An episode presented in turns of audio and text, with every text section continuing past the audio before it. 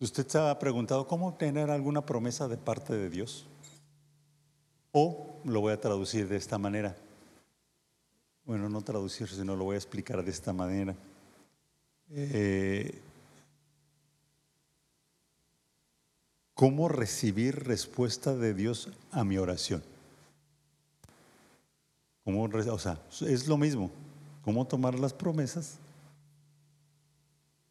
Y cómo recibir contestación en mi oración. Entonces, son, son, preguntas bien comunes dentro de lo que es la Iglesia Universal de Cristo. O sea, que alguien ore y reciba la respuesta de lo que está orando de parte de Dios. Me va a levantar usted la mano. ¿Quién siempre ha querido que suceda eso?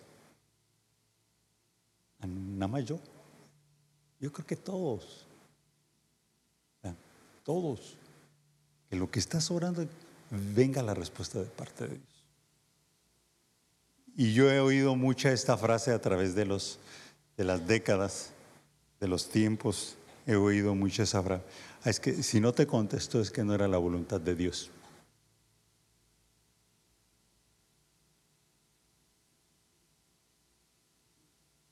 Pero por eso estoy haciendo esta, esta, pequeña, esta pequeña introducción, porque hay veces que pensamos que Dios no nos contestó porque no es su voluntad, pero realmente el problema somos nosotros, porque no conocemos, no conocemos cuál es, sea la provisión o la promesa que Dios para que tome. O sea, si fuera de que Dios empezara a repartir, miren, ya estuviéramos en el cielo. O sea, sin preguntarte. Simplemente le diría, aquí está Guillermo, órale, se me va al cielo y se acabó. O sea, va a estar conmigo toda la eternidad. No es así. No es así. Esto conlleva responsabilidad. Yo hablo de promesas y yo en automático yo pienso, tengo que ser responsable de, de qué. hay mucha gente pide, ah, pues es que Dios es todopoderoso y pues puede hacer, sí, sí, pero tú y yo tenemos el poder de decisión. Todas las promesas están condicionadas, todas. Hay una condición para obtenerlas. Y si tú no haces esa condición, aunque llores, palatalees, inclines, camines de rodillas hasta la Basílica de Guadalupe, no, no va a llegar, no va a llegar. No va a llegar porque no estás haciendo la condición, o sea, la responsabilidad que le toca a uno. No es de que Dios, ¡zum! Ahí te va la bendición, no. No llega así. Tienes que conllevar una responsabilidad. Y, tristemente muchas veces no sabemos qué responsabilidad tenemos que hacer. Como aquel, eh, voy a la, a la parte más sencilla de la palabra de Dios. Dice Romanos 10, capítulo 10, verso 8, que si confesares con tu boca que Jesús es tu Señor y creyeres de corazón, creyeres de corazón que resucitó de los muertos, serás salvo. ¿Cuál es la condición? ¿Confesarlo? No, no. Corazón el corazón. No hay, no hay un verdadero corazón. A Dios no lo vamos a engañar. Yo, he oído un montón de veces a un montón de gente, y yo, yo me incluyo, decir la confesión de fe y no le pasa nada. No nacen de nuevo. No nacen de nuevo en su corazón. No nacen. Simplemente ya supieron que supuestamente así se salvan confesando a Jesús. Pero, ¿por qué? Porque el creer de que murió por mí, por mi pecado, y que resucitó de los muertos. ¿Quién visto a alguien resucitar?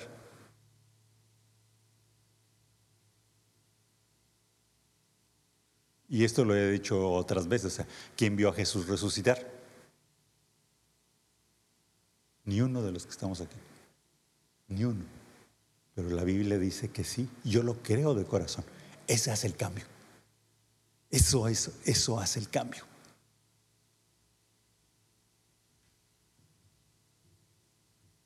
Y es una promesa. Y, es, y así opera cada promesa que Dios da. Cada promesa así opera. Tiene que ver con el corazón, tu sinceridad. Dice que un corazón contrito y humillado no lo desprecia Dios. ¿Quién se ha humillado? Delante de Dios. Corazón.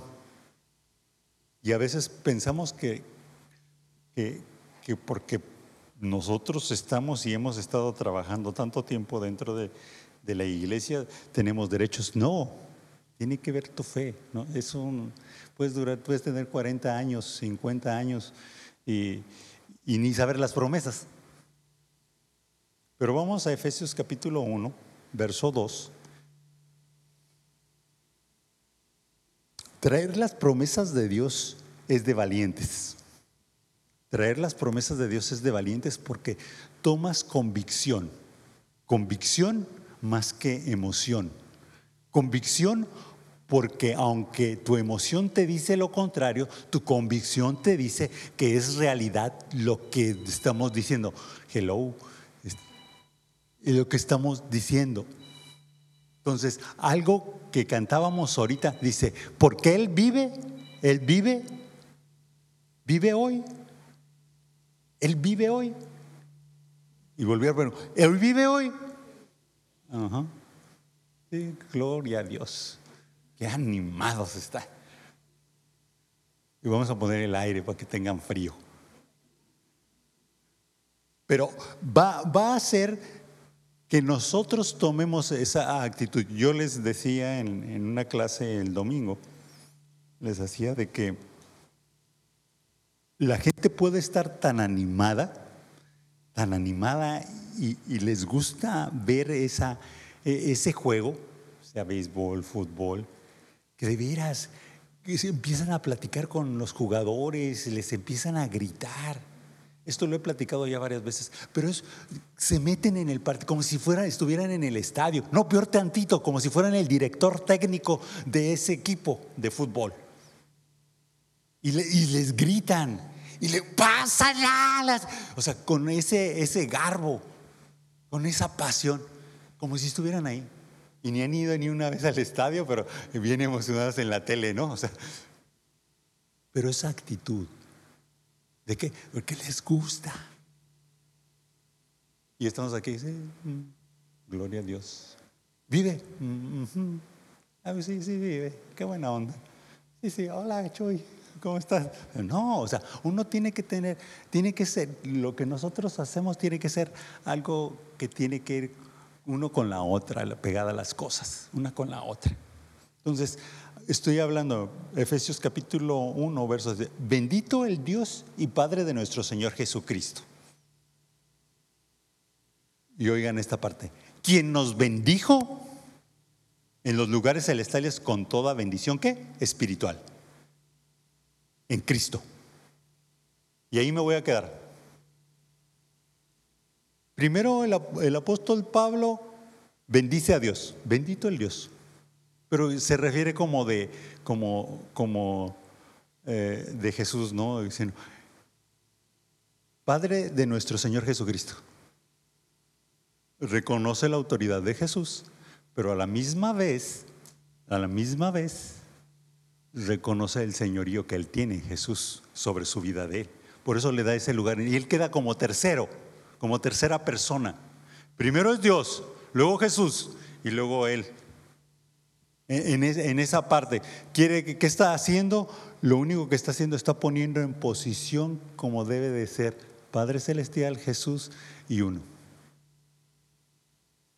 Dice, bendito sea el Padre de nuestro Señor Jesucristo, quien nos bendijo quien nos bendijo en los lugares celestiales. ¿Dónde están los lugares celestiales? Pregunta. ¿Dónde están los lugares celestiales? Ah, ah, lugares celestiales. Está hablando de plural. Lugares celestiales. O sea, no está diciendo el lugar celestial allá en el cielo. ¿no? si yo lo tradujera, Si yo lo tradujera, bueno, no es traducir, eh, no es traducir, es, es, de esta manera yo lo diría, de esta manera yo lo diría, que nos bendijo, que nos bendijo en el mundo espiritual,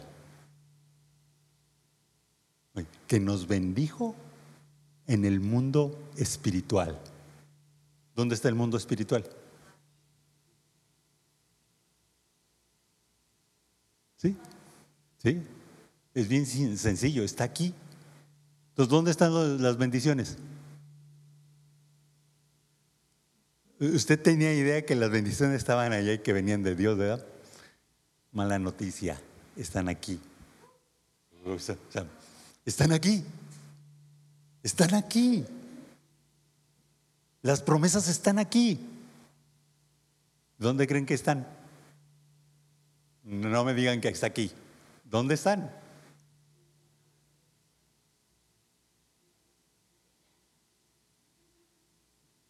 Bien sencillo. Bien sencillo. Y a lo mejor usted tenía un cuadro que a lo mejor estaban, eh, estaban aquí, pero como que estaban guardadas en alguna parte. Tengo un, un mentor de años que lo he seguido por décadas. Y, él, él eh, es piloto aviador hasta hoy en día. Y dice que él pasaba por un terreno ya por la ciudad de Texas y que Dios le decía, ese va a ser tu terreno. Y él decía, pues no quiero construir, o sea, no, no, pienso construir, no tengo.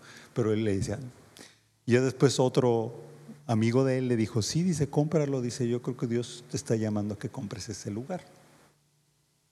Y, y agarró él y dijo, bueno, investigó quién era el dueño, encontró que el dueño era un ex veterano de guerra, un ex veterano de guerra, y, y que era dueño de toda esa parte y ya supo dónde vivía y fue con él. Y llegó con él este, con esta palabra y le dijo, dice, es que el Señor necesita el terreno. Y el Señor, el veterano de guerra le contesta, pero lo vendo, dice. Y eh, dice, lo vendo.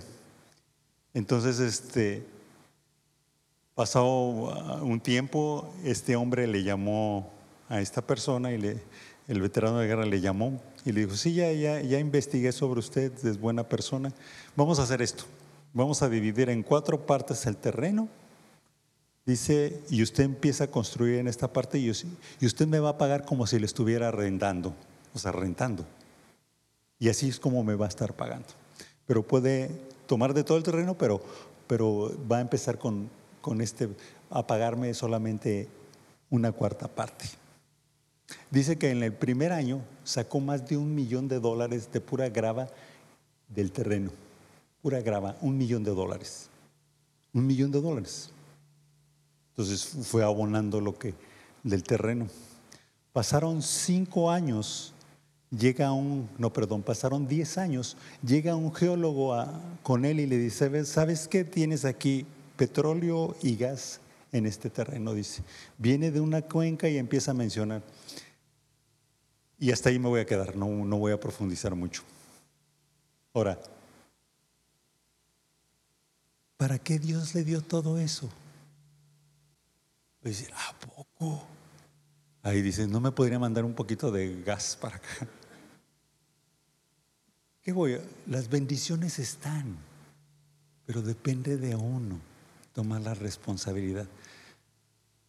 Él siempre, este mentor, es un dador al 100%. Ha entregado aviones, terrenos, predica casi en todo el mundo. A veces va a las partes más lejanas donde casi no vamos nosotros, pero lo hace. ¿Y de dónde creen que es? ¿De la iglesia? ¿Saca el dinero? del dar. Y lo que tiene es porque dio. él, aprendió el vivir para dar. Y nosotros a veces Pensamos en muy en un corto estrecho. ¿Creen que él quería construir? No. ¿Tiene una iglesia grande? No. Es solamente un, un hombre que supo su llamado y caminó sobre su llamado. Pero no tiene una iglesia. No. Bueno, Entonces ya, ya me entendieron esa parte de, o sea, Dios opera en todo, pero depende de uno. Depende de nuestro oído y depende de, de nuestra pasión por obtener las promesas. Pasión por obtener las promesas. Porque es como mencionaba el domingo. ¿Qué pasión tienes para acercarte con Dios? Que has dicho, híjole, este momento es para Dios y ahí te voy, Dios. No lo hacemos.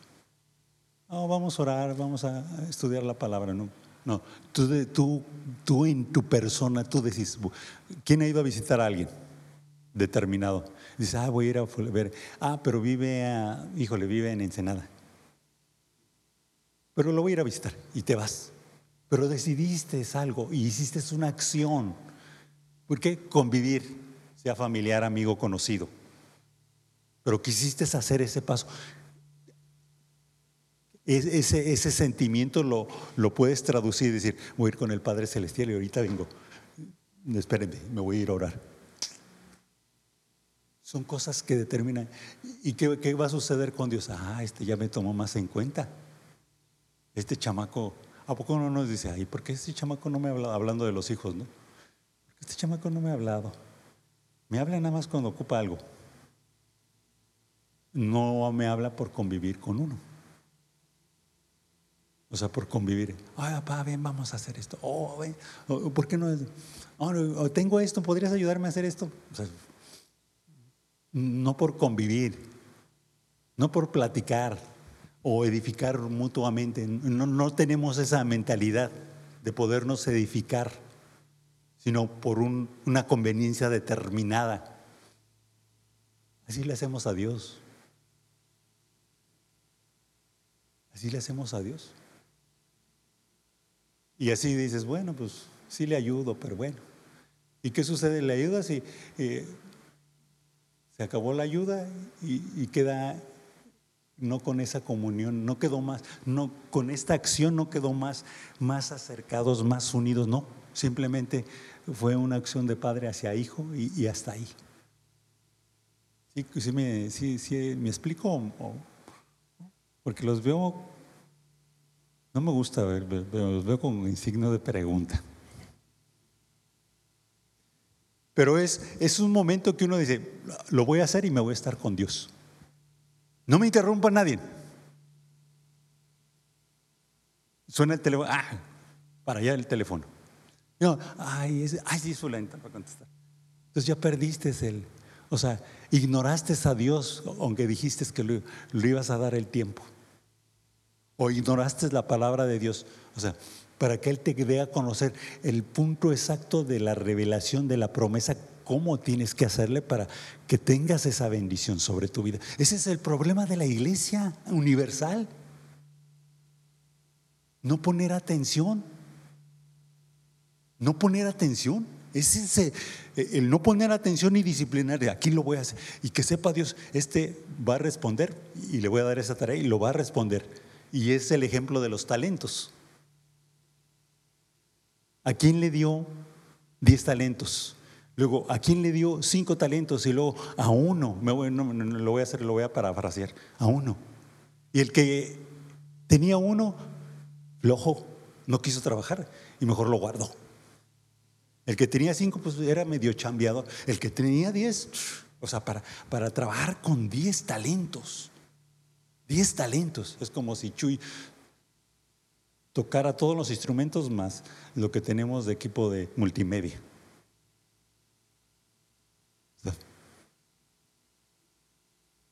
Pero lo estaba haciendo. Y le quitaron ese uno talento. ¿Y a quién se lo dieron? ¿El que tenía cinco? El que tenía diez. Entonces ya iba a tener once. ¿Qué quiere decir? Que el más chambeador, o sea, Dios no usa flojos.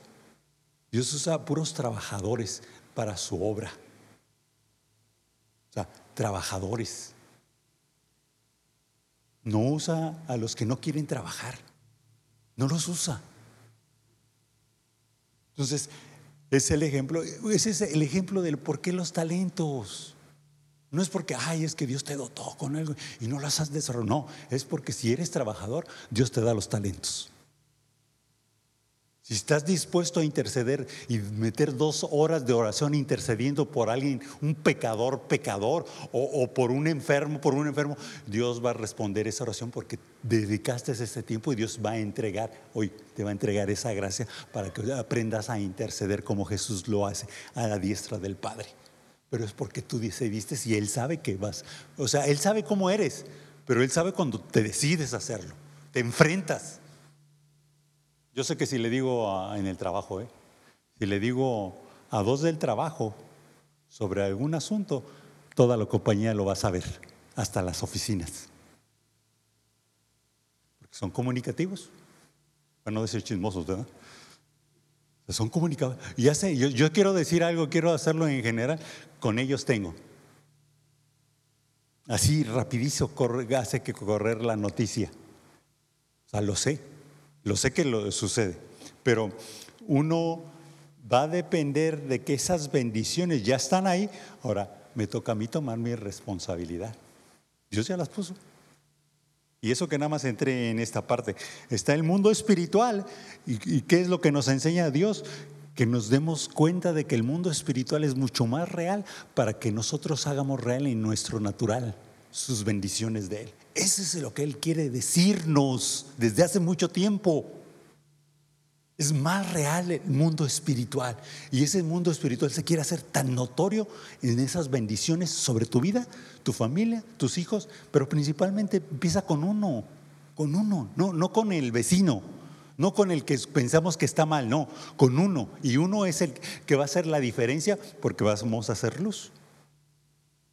Entonces, uno es de valientes el poder amar, bendecir, orar, aconsejar, exhortar a los demás. ¿Por qué? Porque tú tienes ese corazón, estás listo para, con ese corazón para ayudar. Y les vas a decir la neta. O sea, perdón por decir la neta, pero, pero o sea, les vas a decir lo real, aunque no les guste. Y se van a enojar por un rato, pero después se van a tener que contentar. Pero les dijiste la verdad. ¿Le dijiste la verdad? Yo diría, no, no hay que ser flojos. Necesitamos dar un extra más de lo que estamos haciendo. No, no es suficiente. No es suficiente. Y no es que estemos por obras. No es suficiente que tu corazón flojee y se vuelva negligente. Ese es un gran problema. Que sea, bueno, lo puede hacer otro. Ah, mejor que ahora otro. Ah, no, pues por eso es la chamba del pastor. ¿Yo qué? Que lo haga. Pero es decisión propia, pero es porque quieres servir, quieres amar a la gente, pero eso no solamente va a surgir cuando digas, Padre Celestial, aquí estoy, quiero platicar contigo, dame tus deseos, dame tus deseos, tus anhelos que tú tienes para mi vida. Pero si, bueno, vamos a ver qué sucede de la vida ahorita, estoy tranquilo, me la llevo tranquilo, ¿no? ¿no? Pero es decisión, es decisión.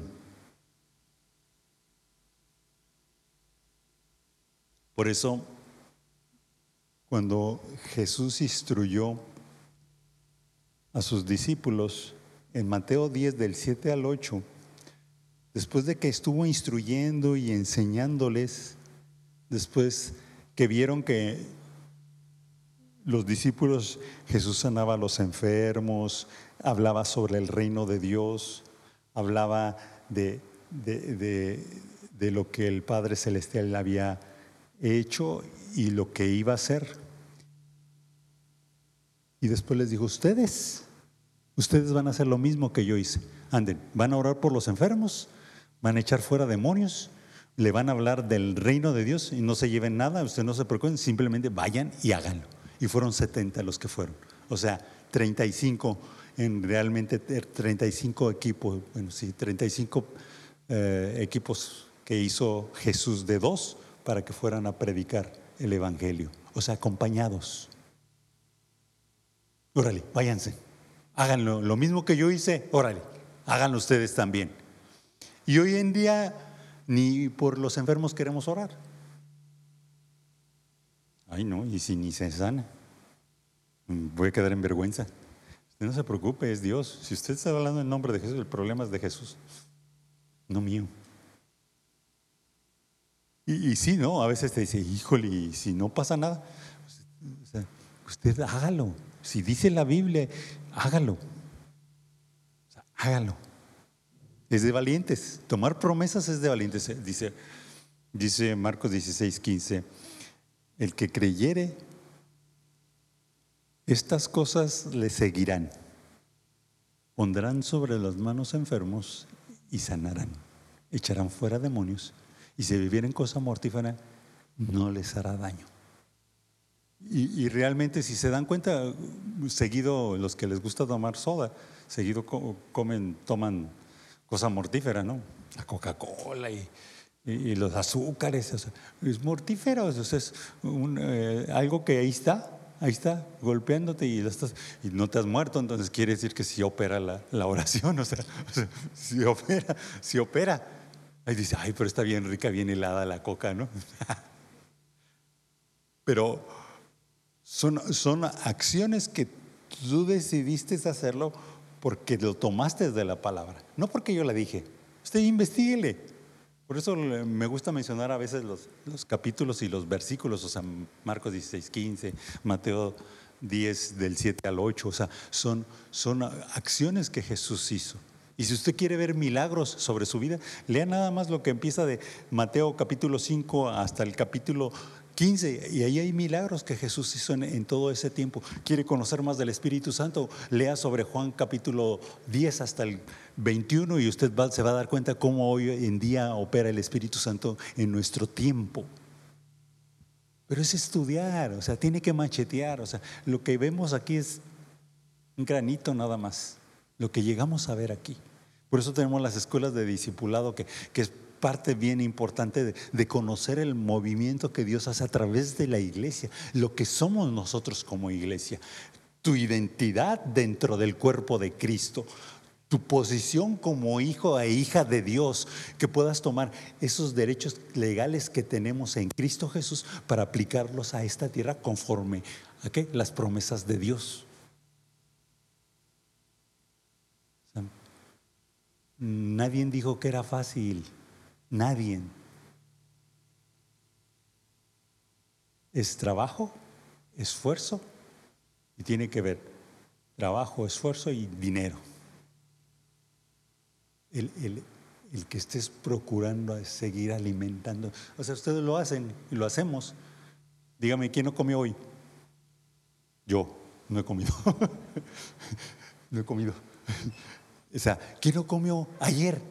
¿Alguien estaba ayunando? Hubo una manera en que tuvieron que proveer para comer. O sea que compraron su mandado en el fin de semana o, lo compraron ese día para hacer qué? Pescado, carnita o frijoles, lo que hayan comido, o vegetales.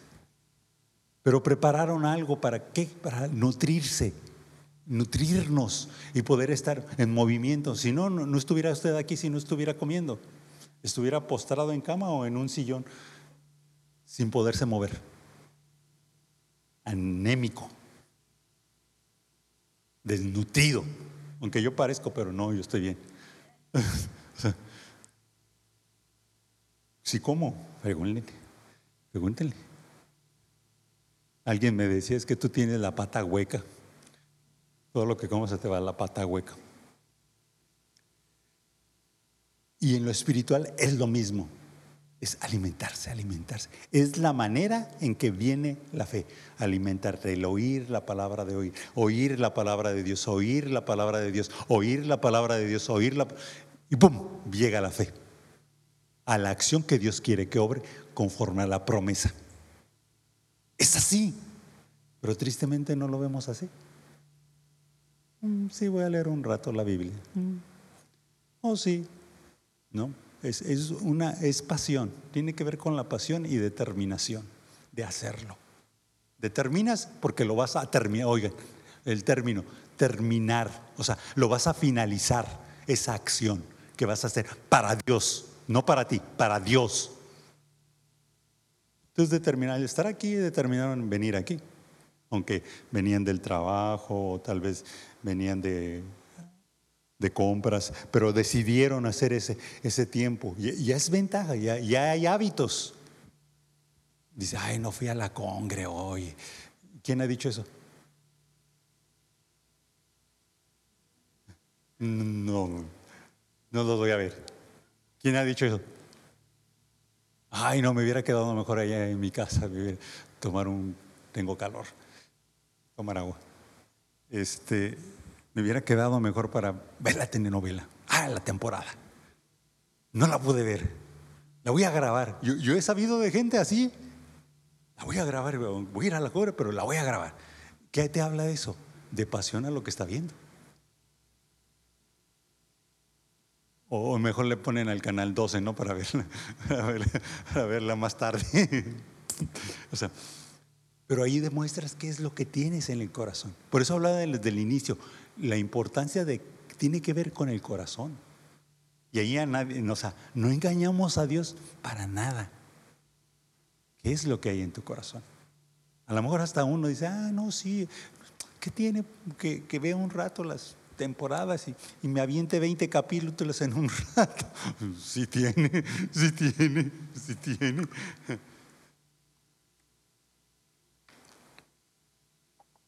Y ves la temporada, ¿no? Estás viendo el primer capítulo de la temporada y, se va a acabar porque son como 40 minutos o 30 minutos de la, de la temporada y pum, te ponen la escena más de que se va a acabar y te dejan, ¿cómo dicen? ¿Te dejan qué? picado para ver el, segundo, ¿no? La segunda. Y así están. Y, ahí te avientas ya las 10, luego 15 y luego 20. Y se acabó y dice, sí, y así se acabó. No finalizó, ahí se acabó.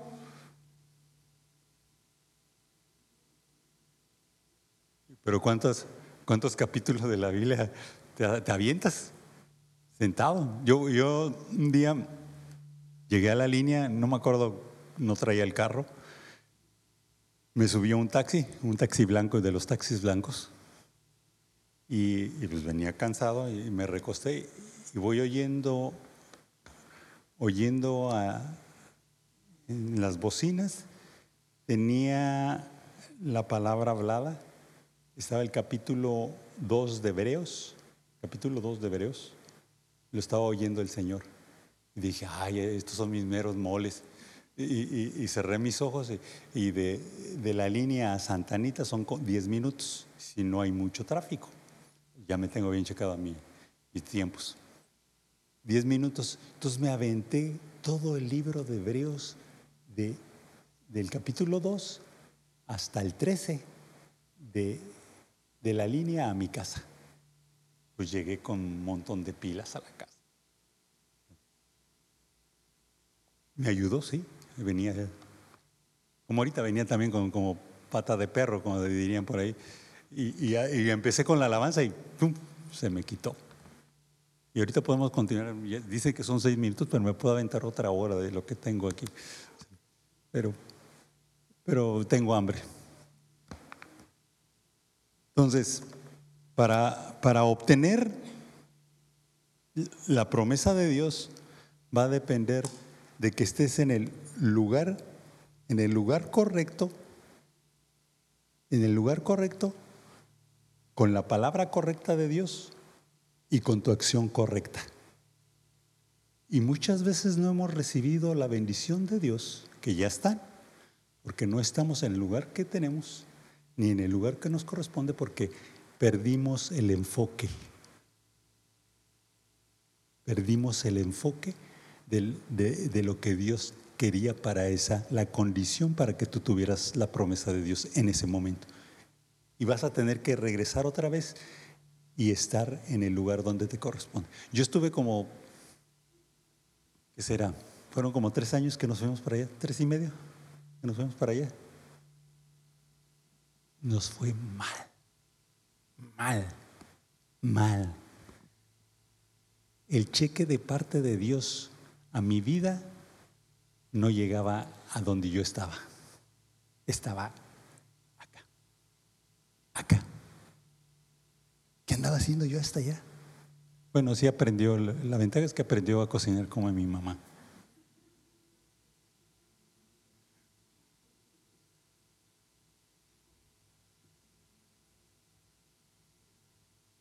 Pero aprendió. Pero no era el lugar hasta que regresamos. Eso yo, yo lo tengo bien clarito, bien clarito. Y así pasa con las promesas de Dios. Estás en el lugar donde no debes de estar y la bendición está en otro lado.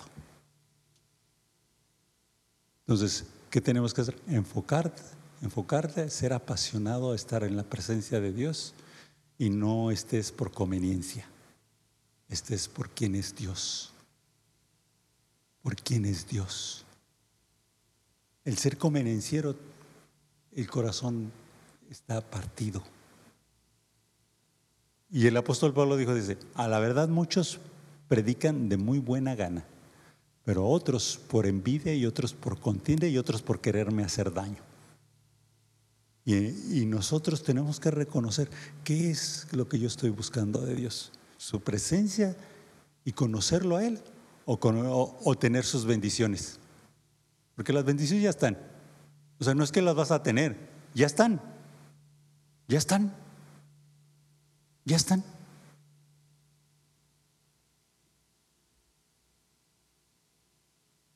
Finalizo. Sería la pregunta,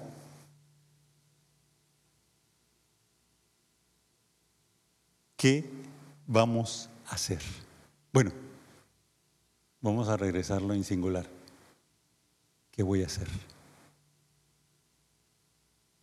Después de lo que te acabo de comentar, están todas las bendiciones, pero ¿qué voy a hacer yo? ¿Qué voy a hacer yo? Mira, puede venir el mejor predicador que hayas oído o conocido o visto y orar por ti, pero si tú no tomas, no tomas el tiempo para orar, no tomas la palabra en serio, creyendo de corazón, pueden venir diez de esos mismos, no te sucede nada. No sucede nada. Sucede cuando tú decides que ese corazón se vuelve sincero delante de Dios. Sí sucede, ahí sí sucede. Pero el único que, que tiene esa, esa acción y esa respuesta eres tú y yo singularmente, individualmente. Nadie más. Ni aunque yo le diga, esposa, humíllete delante de la presencia de Dios y Él concederá las peticiones de tu corazón. Solamente es ella y Dios, aunque yo le diga. ¿No? Aunque yo haga a una persona, repite conmigo, ¿crees en? Sí. ¿Lo crees de corazón? Sí. No va a pasar nada. Y lo va a repetir, pero no va a pasar nada. Y lo he visto un montón de veces, decenas de personas que han confesado a Jesús. No hay nada. No hay un cambio. No hay un nuevo nacimiento porque no es genuino su corazón. No es genuino.